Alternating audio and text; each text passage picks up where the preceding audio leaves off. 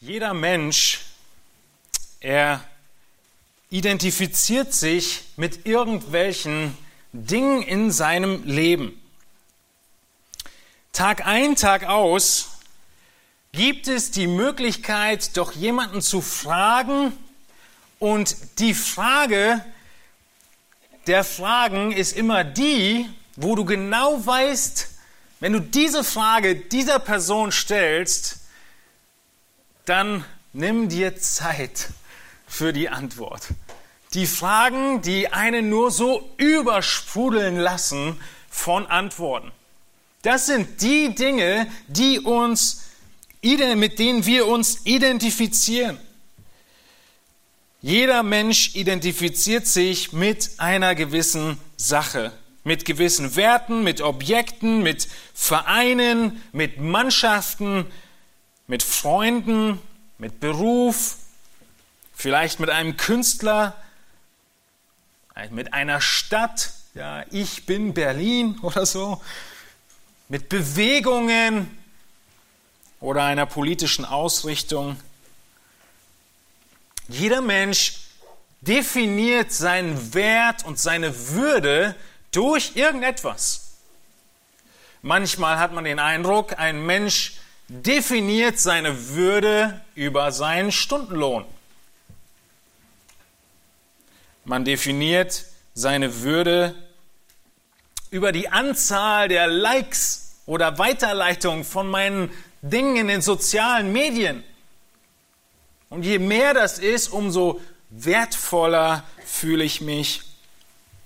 Vielleicht misst du deine Lebensqualität auch an dem Urlaub oder den Anzahl der Urlaube im Jahr. Was immer es ist, du hast einen Mittelpunkt im Leben. Und dieser Mittelpunkt für uns muss das Kreuz sein. Und so wollen wir heute Morgen uns eine so simple und einfache Wahrheit angucken. Und die Aufforderung, die daraus folgt, ist, klammer dich ans Kreuz. Wenn wir über den Christen nachdenken, welche Identität hat er? Wessen rühmt sich ein Gläubiger? Also der Fußballfan rühmt sich, wenn seine Mannschaft gewonnen hat. Am größten, wenn sie einen Pokal geholt hat. Aber darf sich ein Christ mit irgendetwas rühmen?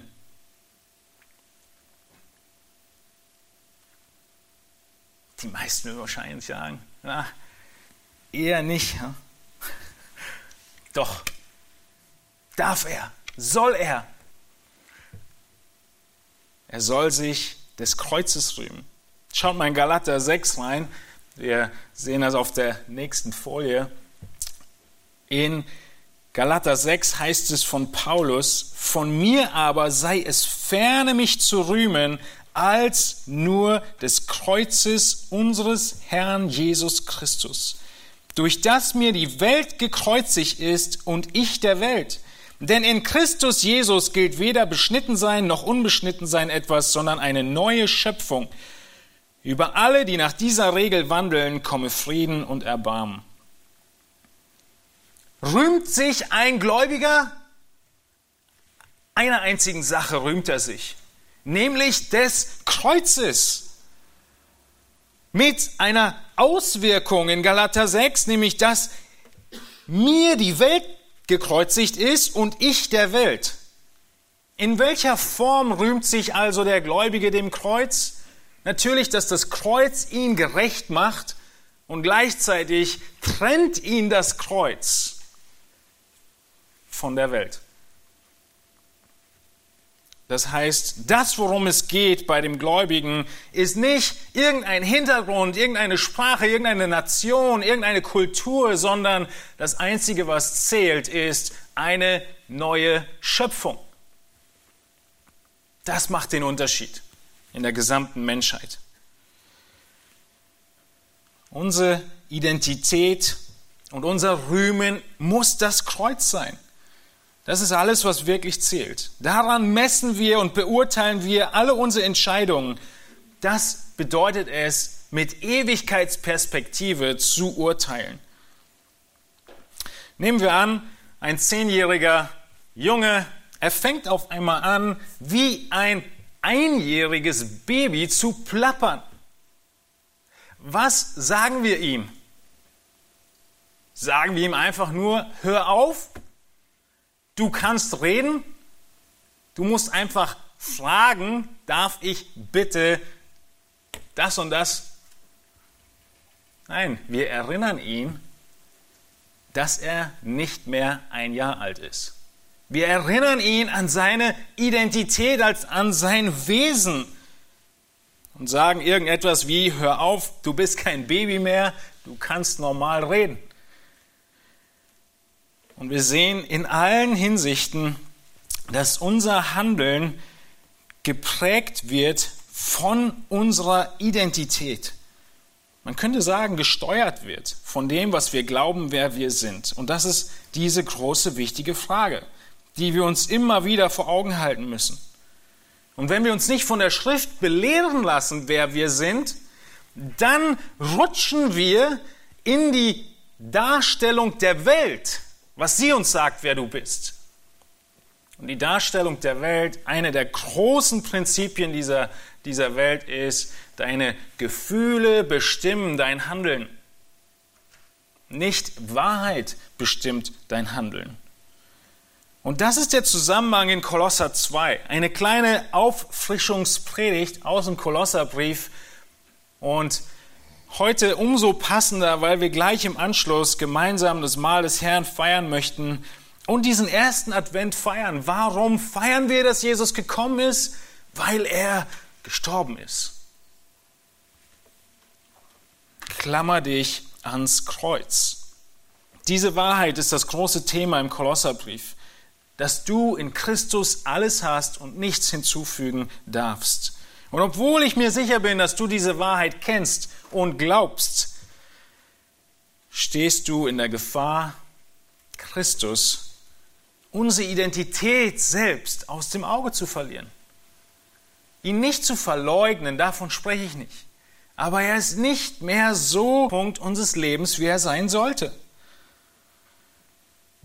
Wir vermischen unsere Identität in Christus mit dem, was die Welt uns sagt, was wir auch noch sind und deshalb entsprechend leben sollten. Wir brauchen das Kreuz. John Stott, ein sehr bekannter Prediger im englischsprachigen Raum, der schon lange beim Herrn ist, er sagte damals einmal, das Kreuz ist das lodernde Feuer, an dem sich die Flamme unserer Liebe entzündet. Das Kreuz ist das lodernde Feuer, an dem sich die Flamme unserer Liebe entzündet. Doch wir müssen ihm so nahe kommen, dass sein Funke auf uns überspringen kann. Das Kreuz mag brennen, aber wenn du weit weg bist vom Kreuz, wirst du nicht brennen. Und das werden wir heute Morgen sehen. Wir werden sechs Erinnerungen uns anschauen, die dich stärken sollen, nicht von Christus und von dem Kreuz zu weichen, sondern so, dass du Tag ein, Tag aus diese einfache Aufforderung mitnimmst und sagst, ich will mich ans Kreuz klammern. Festhalten und es nicht loslassen. In jedem Ereignis, in jeder Entscheidung klammer ich mich ans Kreuz und schaue auf die Welt und die Dinge dieser Welt aus der Perspektive des Kreuzes. Lass uns den Text lesen. Wir möchten uns Kolosser 2 ab Vers 9 anschauen. Ich lese ab Vers 8 und ähm, folgende. Kolosser 2 von 8 bis 19. Habt Acht, dass euch niemand beraubt durch die Philosophie und leeren Betrug, gemäß der Überlieferung der Menschen gemäß den Grundsätzen der Welt und nicht Christus gemäß. Denn in ihm wohnt die ganze Fülle der Gottheit leibhaftig. Und ihr seid zur Fülle gebracht in ihm, der das Haupt jeder Herrschaft und Gewalt ist. In ihm seid ihr auch beschnitten mit einer Beschneidung, die nicht von Menschenhand geschehen ist, durch das Ablegen des fleischlichen Leibes, der Sünden, in der Beschneidung des Christus, da ihr mit ihm begraben seid in der Taufe. In ihm seid ihr auch mit auferweckt worden durch den Glauben an die Kraftwirkung Gottes, der ihn aus den Toten auferweckt hat. Er hat auch euch, die ihr tot wart, in den Übertretungen und dem unbeschnittenen Zustand eures Fleisches mit ihm lebendig gemacht, indem er euch alle Übertretungen vergab. Und er hat die gegen uns gerichtete Schuldschrift ausgelöscht, die durch Satzung uns entgegenstand, und hat sie aus dem Weg geschafft, indem er sie ans Kreuz heftete. Als er so die Herrschaften und Gewalten entwaffnet hatte, stellte er sie öffentlich an den Pranger und triumphierte über sie an demselben.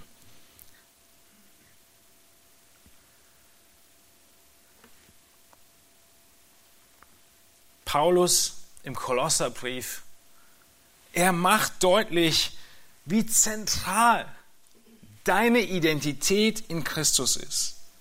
Der ganze Brief dreht sich um Christus als Person. Alles im Leben des Christen dreht sich um das Ziel, Christus ähnlicher zu werden.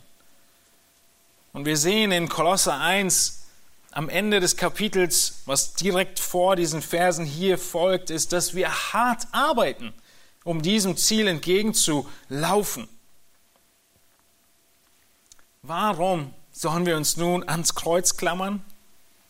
Die erste Erinnerung für dich, der erste Grund, nicht loszulassen von diesem Kreuz, ist, dass die ganze Fülle Gottes allein in Christus wohnt. Klammer dich ans Kreuz, denn die ganze Fülle Gottes wohnt allein in ihm. Das sehen wir in den Versen 9 und 10. Allem voran in Vers 9 in Bezug auf Jesus. Die Menschen damals und die Irrlehre damals hatte die Aussage, dass die Gottheit niemals Mensch werden könnte. Das Geistliche kann sich nie mit dem Physischen verbinden. Es musste immer getrennt werden. Und Paulus sagt, nein, da ist ein Mensch, in dem wohnt nicht nur Gott, sondern er geht einen Schritt weiter und sagt, die Gottheit alles, was es über Gott zu sagen gäbe und ihn beschreibt, seinen Charakter beschreibt, ist in einer einzigen Person. Und dann benutzt er ein ganz spezielles Wort, nämlich er sagt, diese Gottheit, sie ist nicht über einen Menschen gekommen. Sie hat nicht irgendjemanden übermannt, sondern sie ist in diesem einen Menschen, wir würden sagen, zu Hause. Das ist seine Heimat. Das ist diese, die Bedeutung des Wortes, die Gottheit wohnt in Christus. Das ist ein Wohnen mit einer festen Niederlassung, nichts Temporäres. Und zwar die ganze Fülle in Christus. Dieser Christus er ist in allem, was wir uns vorstellen, Gott selbst. Das Bild, in das Paulus hier anspielt, ist wahrscheinlich auch für die Juden damals der Tempel gewesen oder die Stiftshütte und dann der Moment, könnt ihr euch erinnern, als die Herrlichkeit Gottes einzieht in den Tempel. Eine helle und großes Licht oder kommt auf den Tempel und die Leute merken, da wohnt Gott. Und dann in dem späteren Tempel zur Zeit Jesu ist genau das nicht mehr passiert und es hat die Menschen sehr traurig gemacht. So wie damals Gott selbst im Tempel wohnte und das sichtbar wurde durch seine, man nennt sie Shechina-Herrlichkeit, ja, in die Form dieses hellen Lichtes, so und auf eine viel größeren Weise wohnt Gott selbst. Alles, was Gott ist, die ganze Gottheit in Christus. Nun, wenn dieser Vers 9 nicht deutlich genug ist, dass Jesus Christus Gott ist, dann ist es wahrscheinlich kaum ein anderer Vers. Aber wir sehen auch in der Weihnachtszeit, ja, in ähm, Jesaja 9, Vers 6, ein weiteres äh, Zitat, wo es deutlich wird, dass dieses Kind, was geboren wird, Christus ist. Ein Kind ist uns geboren, ein Sohn ist uns gegeben, die Herrschaft ruht auf seiner Schulter und man nennt seinen Namen wunderbarer Ratgeber, starker Gott, ewig Vater, Friede Fürst.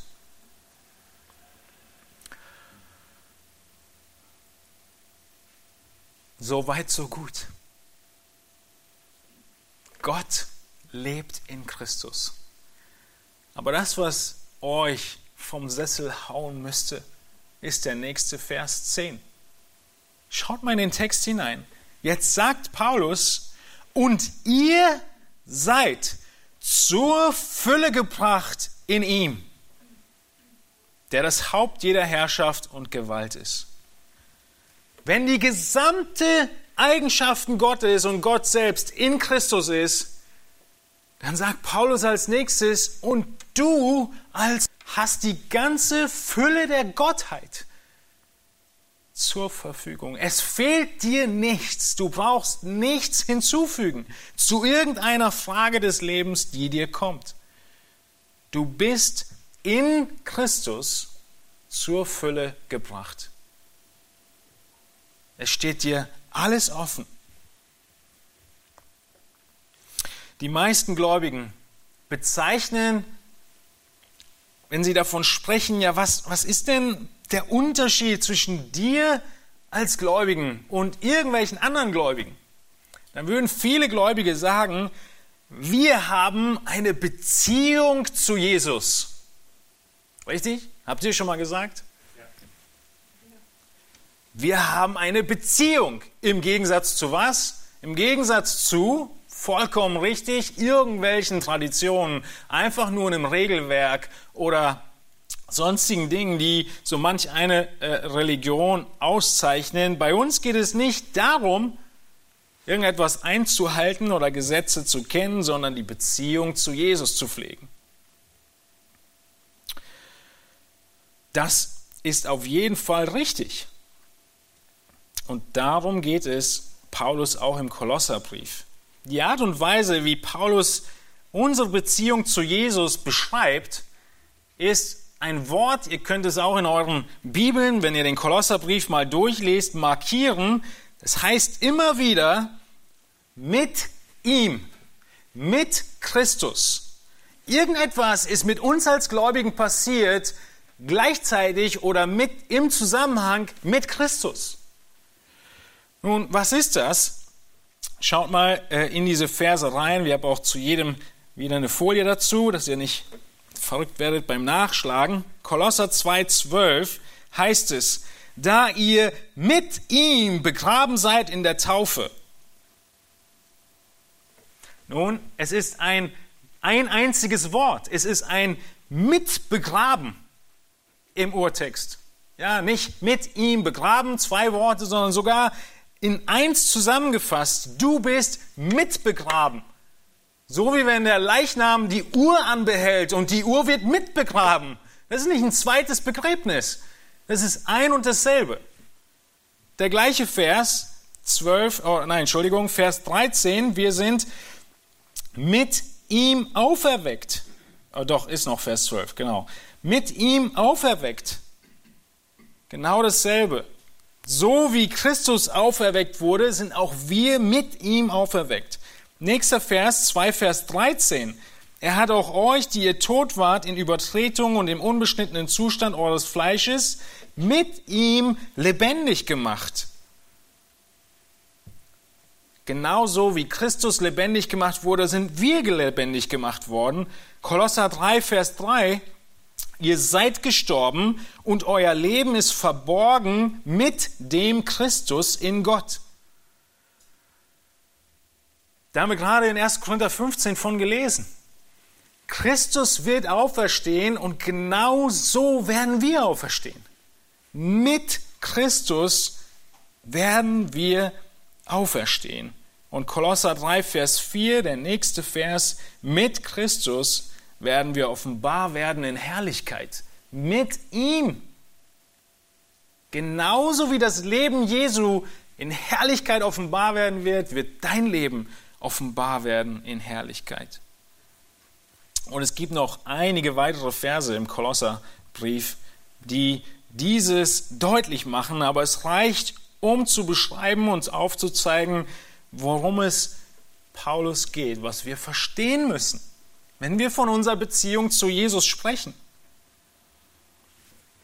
Wenn du diese Verse jetzt mal durchdenkst, ist, das, ist die Beschreibung ausreichend zu sagen, ich habe eine Beziehung mit Jesus?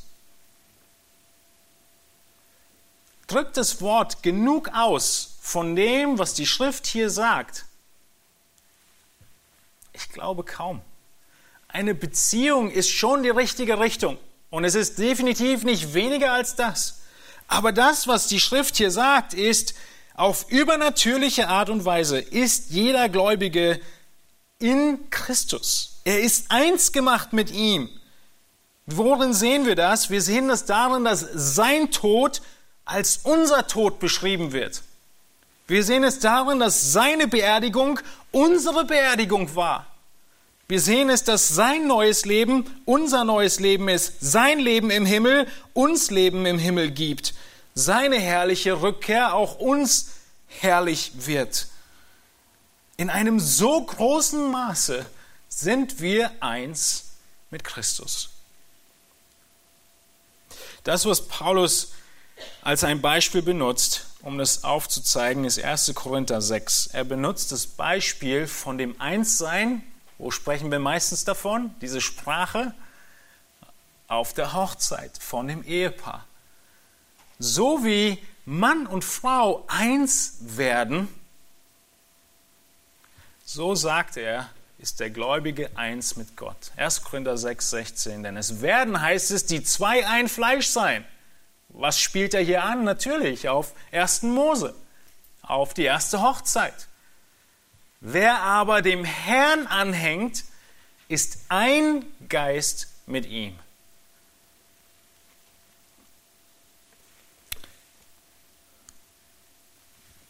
Wir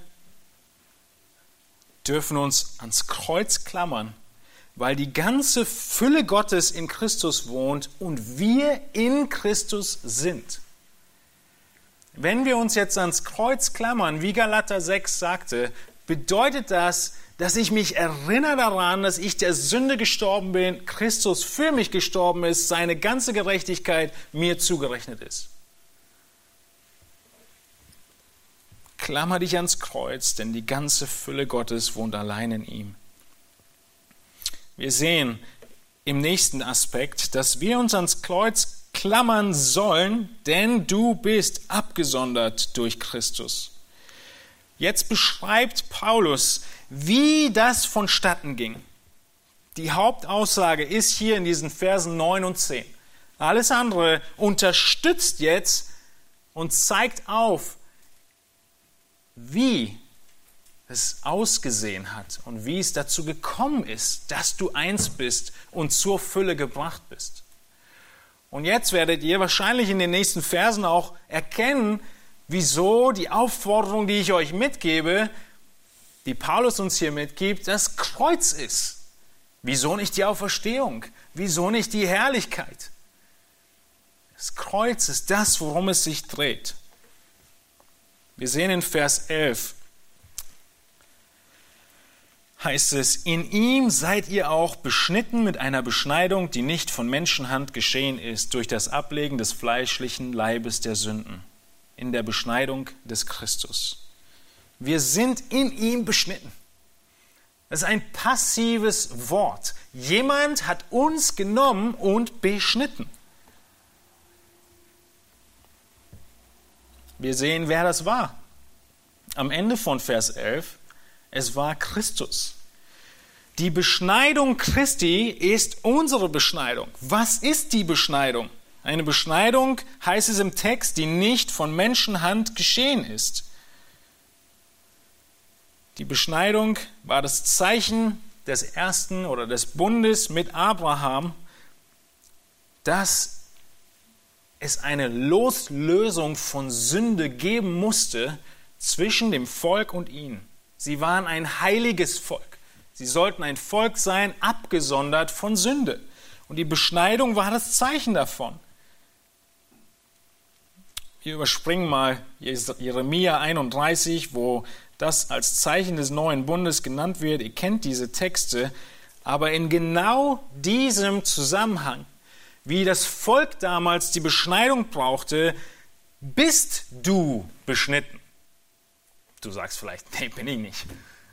Doch Paulus sagt, du bist es. Wie? Nicht durch Menschenhand, wir sind in Kolosser 2,11, sondern wie? Durch das Ablegen des fleischlichen Leibes der Sünden. Du bist getrennt worden, es ist ein Schnitt gemacht worden, nicht an deinem Körper, sondern geistlich von deinen Sünden. Sie sind abgeschnitten worden, abgezogen worden, abgekratzt worden, ist das Wort dahinter. Es wurde dir ausgezogen, die Sünde. Und das ist die Sprache, die nachher auch kommt. Erinnert ihr euch? Zieht das an, legt das ab. Genau dasselbe sagt Paulus hier. Die Beschneidung ist der Moment, an dem du die Sünde abgelegt hast.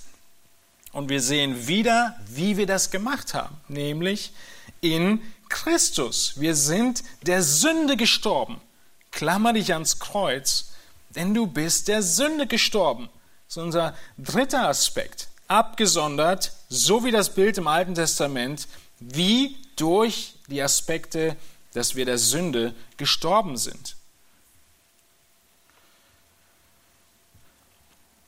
Warum war das nötig? Weil es in 2 Vers 13 heißt, dass wir tot sind im unbeschnittenen Zustand. Wir sind tot im unbeschnittenen Zustand und Gott, er legt Hand an er trennt die Sünde weg von uns und dadurch werden wir lebendig. 1. Korinther 15 haben wir gerade gelesen. Tod, wo ist dein Stachel? Die Sünde ist das, was uns tötet. Und wenn die Sünde abgeschnitten wird, dann leben wir. Und das hat Christus getan am Kreuz. Und so muss die Sünde abgelegt werden, ausgezogen werden, entfernt werden wie dreckige Kleidung. Christus selbst hat diese Beschneidung vollbracht. Hier sehen wir wieder ein in Christus, ja, in der Beschneidung des Christus, die letzten Worte in Vers 11. Wenn Christus all das für dich getan hat, wenn Christus dich so vollkommen verändert hat, wenn er dich lebendig gemacht hat, wie würdest du auf die Idee kommen, irgendwo anders nach Erfüllung zu suchen? Irgendetwas anderes zu tun? Wo sonst willst du hinlaufen, wenn du Hilfe brauchst, als zu Christus? Ja, wir wissen, Menschen können ein Skalpell nehmen, der Doktor, und er kann versuchen, krankhafte Zellen eines Körpers wegzuschneiden. Er kann versuchen, Krebs vom Körper zu entfernen.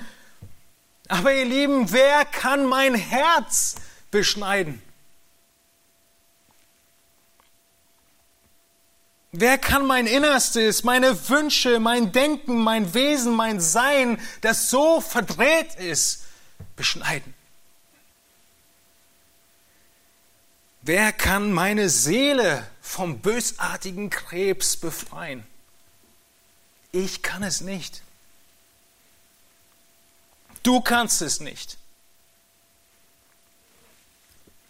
Nur Gott selbst. Er kann eingreifen und er sagt, genau das hat er getan. Auf einer Ebene, die viel wichtiger ist als das, was uns häufig scheint wichtig zu sein, hat Gott alles abgeschnitten. Eine vollkommene Beschneidung und ein Wegtun aller Sünde. Und das tut er mit jedem, der glaubt. Mit jedem, der glaubt, dass Christus gekommen ist, um Sünder zu retten. Dass er der Vollkommene ist. Dass er es tun kann. Und dann tut er es. Und dann ist doch klar, dass du dich an ihn klammerst. Dann ist doch klar, dass du ihn nicht mehr loslässt. Egal wie oft du gefallen bist, egal wie oft du versagst, egal was passiert, du klammerst dich ans Kreuz, denn es gibt vor Gott keine Sünde mehr, die dich von ihm trennt. Was für ein riesiger Unterschied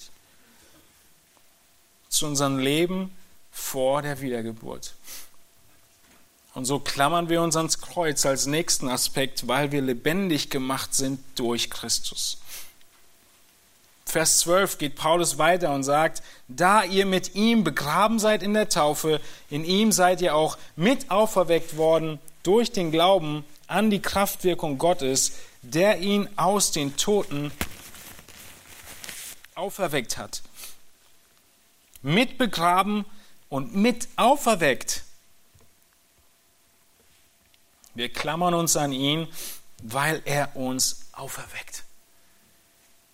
Wir sind so sehr eins, dass sein Tod unser Tod ist, seine Beerdigung unsere Beerdigung ist und seine Auferstehung unsere Auferstehung ist. Das sehen wir hier in Vers 12. Mit begraben in der Taufe. Paulus, er spricht davon, dass wir eins sind. Das heißt, wir könnten auch sagen, wir sind mit eingetaucht in Christus eins mit ihm. Und die Taufe ist ein Bild von unserem Einssein mit Christus. Wir sprechen in diesem, über diese Dinge, das nennt man in der Theologie auch die Taufe des Geistes. Oder die Taufe mit Heiligem Geist. Es ist nicht irgendetwas, was zu einem späteren Zeitpunkt passiert, wie einige ähm, lehren, sondern es ist der Moment der Wiedergeburt, in dem du in Christus hineintauchst Taufe mit dem Heiligen Geist. Matthäus 3,11, 1. Korinther 12, 13 sind Stellen dazu.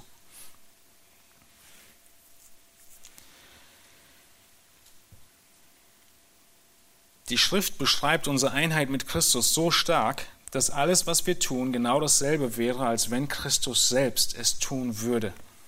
Du könntest sagen, alles, jeder Ort, an dem du hingehst, führst du Jesus mit dir mit. Alles, was deine Augen sich anschauen, lässt du mit Jesus anschauen. Wir sind eins mit ihm. Und das ist in 1. Korinther 6 der eigentliche Zusammenhang von dem Vers, den ich schon zitiert habe, dass es unmöglich ist, in Unzucht zu fallen. Das ist genau das Argument, was Paulus bringt. Du kannst doch nicht Jesus zu Unzucht bringen. So sehr ist unsere Einheit mit Christus ein so schwieriges Konzept zu begreifen. Aber es führt dazu, je mehr wir es begreifen, dass wir ihn festhalten, unseren Jesus, unseren Christus, unseren Retter. Es heißt, dass wir mit auferweckt worden sind in Vers 12. Du teilst nicht nur die Beerdigung mit ihm, nicht nur die Grablegung, sondern auch die Auferweckung. Und deshalb kann Paulus dann in Kolosser 3, Vers 1 sagen, wenn ihr mit Christus auferweckt worden seid, sagst, bin ich doch gar nicht. Doch bist du. So sucht das, was droben ist. Für uns ist es nicht real, dass das wirklich alles schon in einer abgeschlossenen Handlung passiert ist. Aber es ist es. Wir sind mit Christus gestorben und mit ihm auferstanden. Wie kann das passieren? Beantwortet er in Vers 12. Durch den Glauben. All das passiert durch den Glauben. Durch den Glauben heißt es im Text an die Kraftwirkung Gottes, der ihn aus den Toten auferweckt hat. Du glaubst, dass du tot in Sünden völlig unfähig bist, dich selbst zu befreien. Das nennen wir die völlige Verdorbenheit. Du glaubst, dass du ein Sünder bist, der die Strafe verdient. Du weißt, dass Gott dich verdammen müsste und doch liebt Gott dich und will dich retten. Und so glaubst du, dass Jesus, Gott selbst, Mensch geworden ist, bezahlt hat für deine Sünden am Kreuz, seine Gerechtigkeit dir zurechnet und deine Ungerechtigkeit auf sich genommen hat. Das beschreibt er hier in Vers 12. All das passiert durch den Glauben an die Kraftwirkung Gottes, der ihn aus den Toten auferweckt hat. Denn in der Auferweckung aus den Toten hat Gott seine Bestätigung gegeben, das Opfer ist völlig bezahlt, angenommen und Christus lebt in Ewigkeit. Und weil er lebt, können wir leben.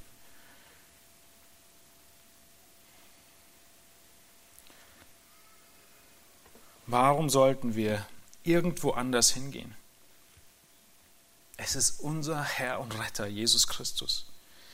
Was tut Gott jetzt mit jedem Menschen, der an seinen Sohn glaubt? Wie geschieht das? Wie passiert das? Das beschreibt er näher hier in den nächsten Versen. Was ist da passiert? Wir müssen uns immer wieder belehren lassen von der Schrift, was in unserer Vergangenheit passiert ist. Denn wir erinnern uns gar nicht mehr daran, wie verdorben und sündig und blind wir gewesen sind.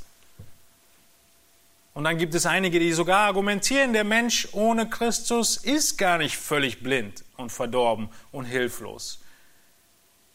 Weil wir uns nicht mehr erinnern können, dass es je so war, aber die Schrift sagt es.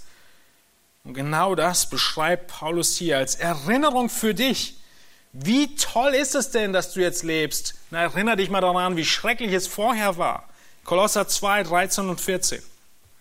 Er hat euch, die ihr tot wart in den Übertretungen und im unbeschnittenen Zustand eures Fleisches, mit ihm lebendig gemacht, indem er euch alle Übertretungen vergab und er hat die gegen uns gerichtete Schuldschrift ausgelöscht, die durch Satzung uns entgegenstand und hat sie aus dem Weg geschafft, indem er sie ans Kreuz heftete.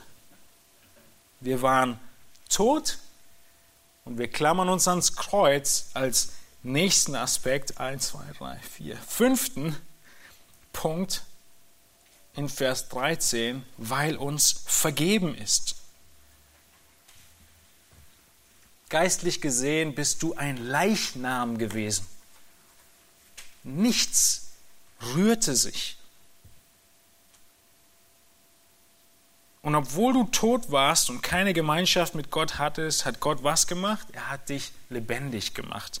Wie hat er dich lebendig gemacht? Schon wieder mit ihm. In Christus hat er dich lebendig gemacht. Und das tut er auf dreierlei Weise.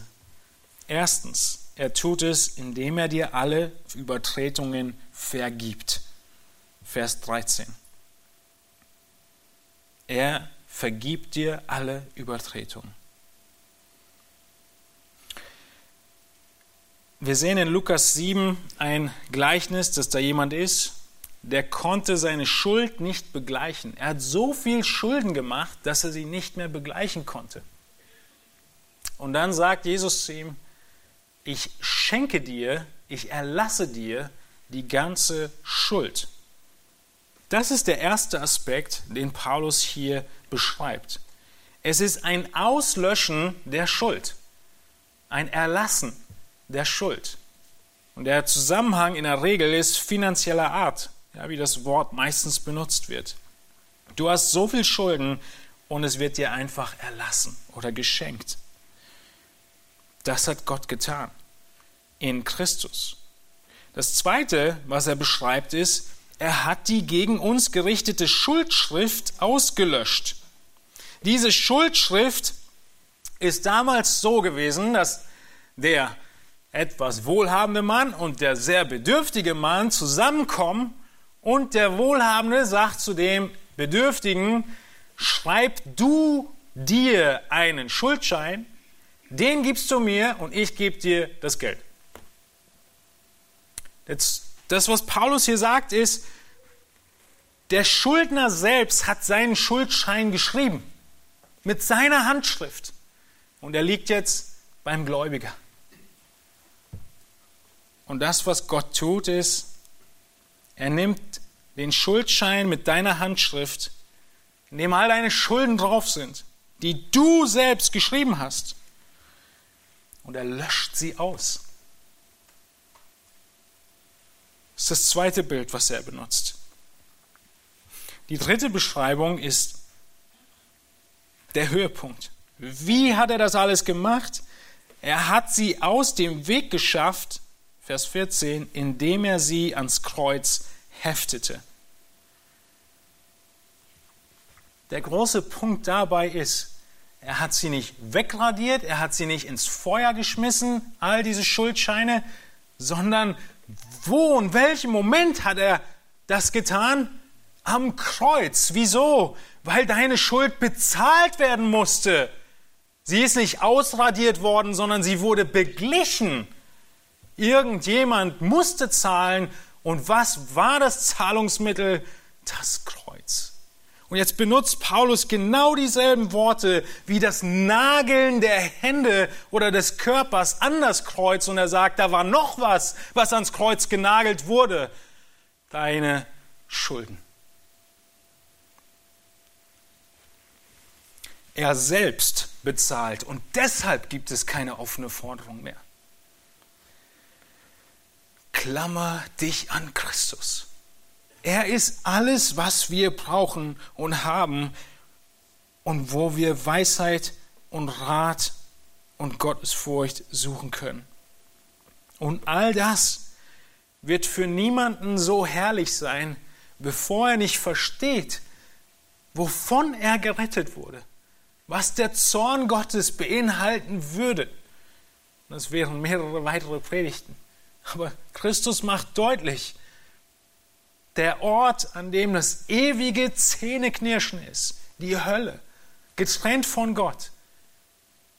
Trauer, Schmerz, Sondergleichen. All das hat Christus auf sich genommen, um uns zu befreien. Kannst du jetzt mit Luther sagen, ich habe das Gefühl, Jesus Christus sei gerade gestern gestorben? So nah muss uns das Kreuz sein, dass wir genau so empfinden, es ist gerade gestern passiert. Und ich bin so nah dran, dass die Flammen des Kreuzes mein Leben mit entzünden. Und der große Punkt dabei ist nicht, dass du dir einmal im Quartal die Passion Christi anguckst und dir vor Augen führst, wie schrecklich die Leiden gewesen sind und wie grausam der Tod am Kreuz ist, sondern der Hauptpunkt ist, dass du verstehst, mehr und mehr darin wächst, zu begreifen, warum Christus sterben musste. Aufgrund von deiner Sünde. Und so klammern wir uns ans Kreuz, weil wir unserer Sünde gestorben sind in Christus, weil wir in Christus lebendig gemacht sind und weil, wir in Christus, weil uns in Christus vergeben wurde. Und als letzten Aspekt in Vers 15 sehen wir, dass wir uns ans Kreuz klammern, weil Christi Sieg vollbracht ist. Es heißt weiter im Text, nachdem er beschrieben hat, wie das passiert ist, nämlich durch das Annageln unserer Schuld.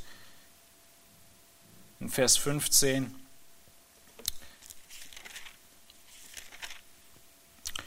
Als er so die Herrschaften und Gewalten entwaffnet hatte, stellte er sie öffentlich an den Pranger und triumphierte über sie an demselben. Warum müssen Herrschaften entwaffnet werden? Paulus, er spricht von den Mächten dieser Welt. Ihr erinnert euch vielleicht an die Predigt über das Wesen und Wirken und die Absichten Satans. Sie sind groß, sie haben Macht, sie werden die Fürst dieser Welt bezeichnet.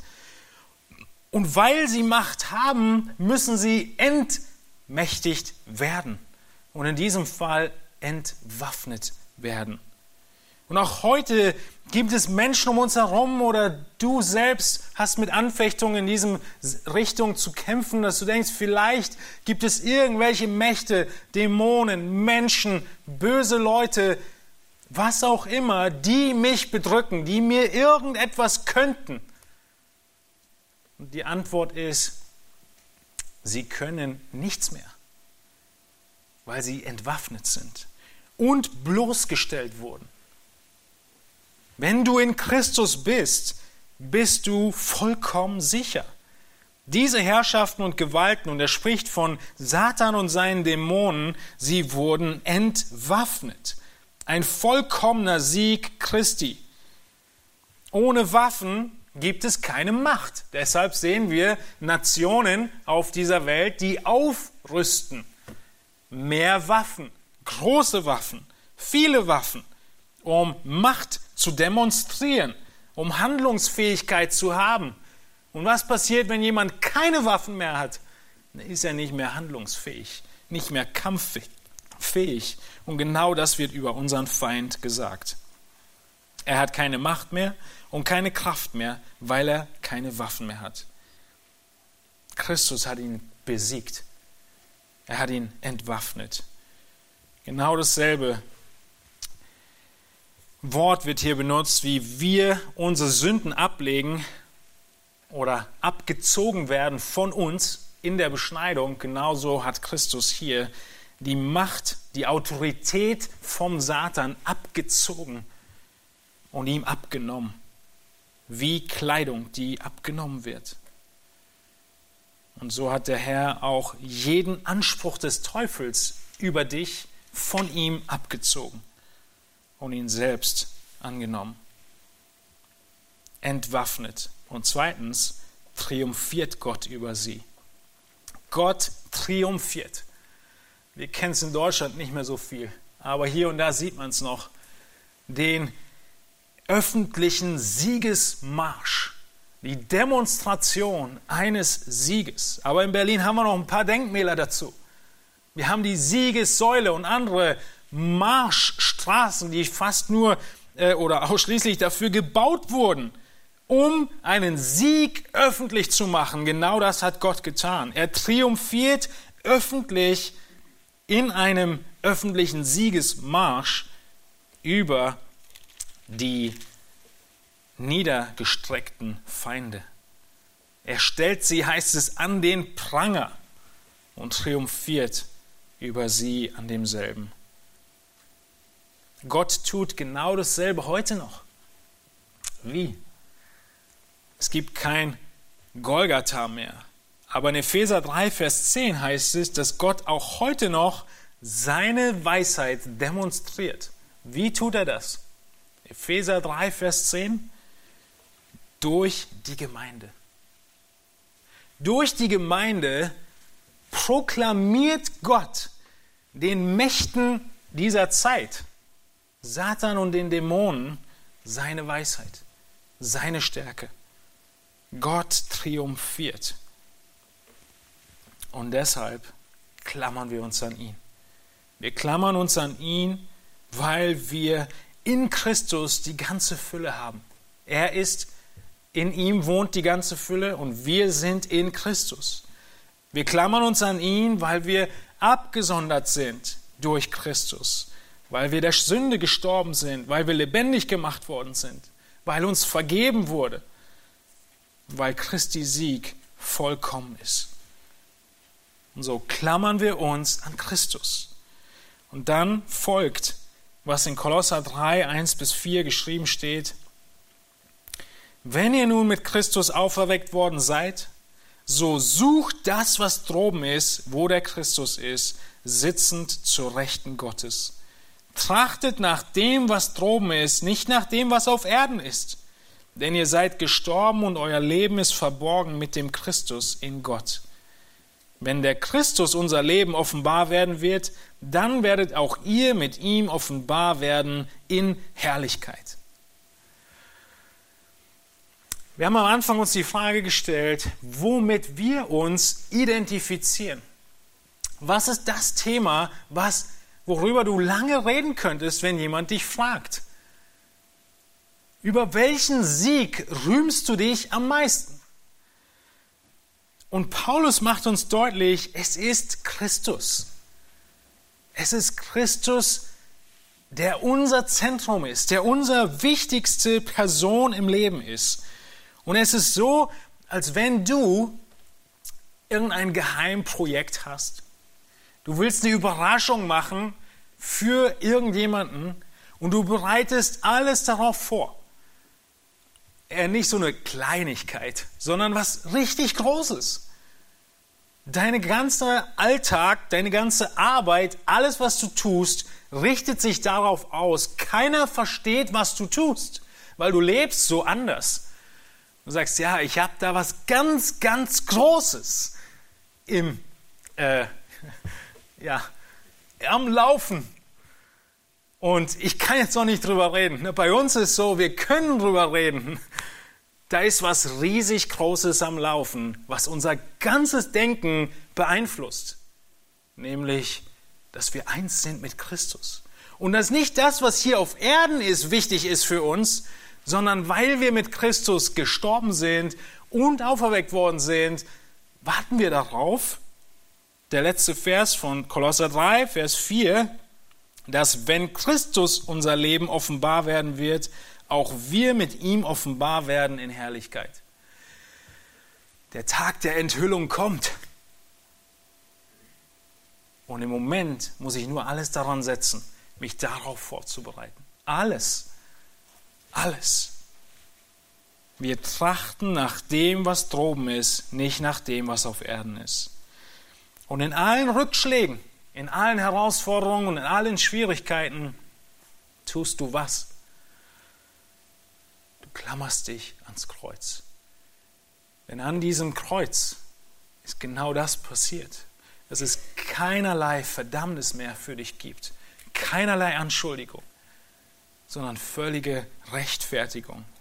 Und das tun wir, wenn wir jetzt gleich das Abendmahl zusammen feiern. Wir beschreiben und zeigen durch unser Handeln, ich nehme teil am Brot, ich nehme teil am Kelch, weil ich mit Christus eins bin. Galater 6 sagte Paulus, weil ich eins bin, hat es zwei Folgen. Ich bin der Sünde gestorben und die Sünde, die Welt ist mir gestorben. Und wir sind eins gemacht mit Christus. Und deshalb bleiben wir bei ihm und freuen uns der Allgenügsamkeit Christi. Lass uns gemeinsam aufstehen und ich bete mit uns.